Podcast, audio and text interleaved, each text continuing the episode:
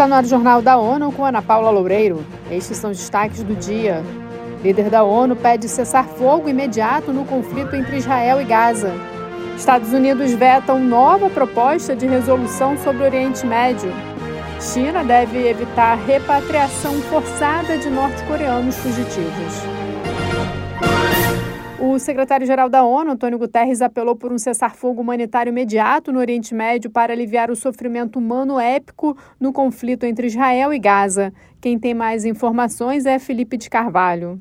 Falando de Pequim, na China, Guterres disse que um cessar-fogo proporcionaria tempo e espaço suficientes para concretizar dois apelos essenciais que fez desde o início da semana: ao Hamas pela libertação imediata e incondicional dos reféns detidos em Gaza e a Israel para permitir que a ajuda entre imediatamente na área sitiada em meio a uma crise humanitária devastadora. Too many lives and the fate of the entire region hang on the balance o chefe das Nações Unidas disse que muitas vidas e o destino de toda a região estão em jogo. O apelo ocorreu um dia depois de um bombardeio no hospital Al-Ahli, na cidade de Gaza, que matou centenas de pessoas. Da ONU News em Nova York, Felipe de Carvalho. Os esforços diplomáticos de altos funcionários da ONU em favor do acesso humanitário continuam na região. O chefe de ajuda humanitária da organização, Martin Griffiths, está na capital do Egito. Já o secretário-geral chegará ao país árabe na quinta-feira. Nesta quarta-feira, o Conselho de Segurança rejeitou uma proposta de resolução que sugere uma pausa humanitária para entrega de ajuda em Gaza. Embora o texto tenha tido 12 votos a favor, Estados Unidos votou contra, impedindo sua adoção. Outros dois países se abstiveram, Reino Unido e Rússia. O texto rejeitado foi redigido pelo Brasil. O documento proposto pela diplomacia brasileira destaca a importância de proteger civis e garantir acesso humanitário em meio à escalada de violência na região do Oriente Médio. Além disso, pede a revogação imediata da ordem de evacuação das áreas ao norte da faixa de Gaza e a criação de pausas humanitárias para permitir o acesso seguro e ininterrupto de ajuda.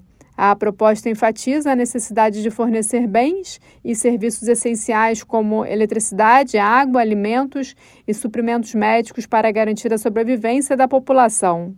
Ela destaca ainda a importância da proteção de instalações da ONU e de profissionais de saúde, em conformidade com o direito internacional humanitário. Especialistas da ONU afirmam que a China deve considerar soluções alternativas à repatriação forçada de norte-coreanos fugitivos e respeitar o princípio de não repulsão garantido pelo direito internacional.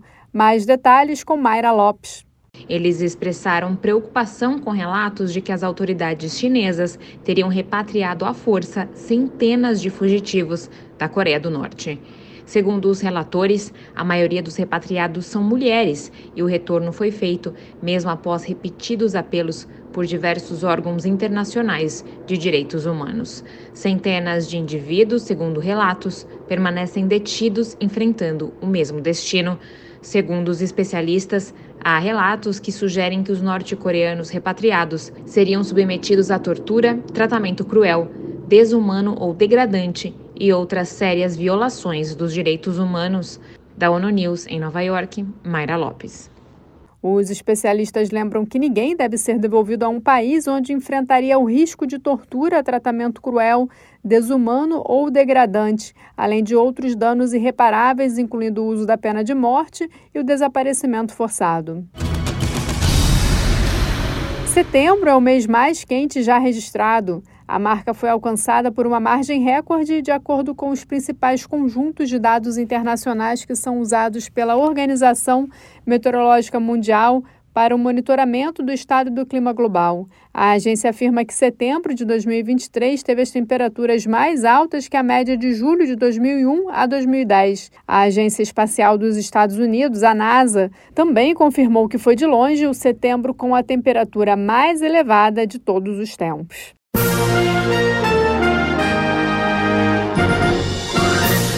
Este foi o Jornal da ONU. Mais informações na nossa página news.n.org/pt e nas nossas redes sociais. Siga a gente no Twitter, arroba ONU News.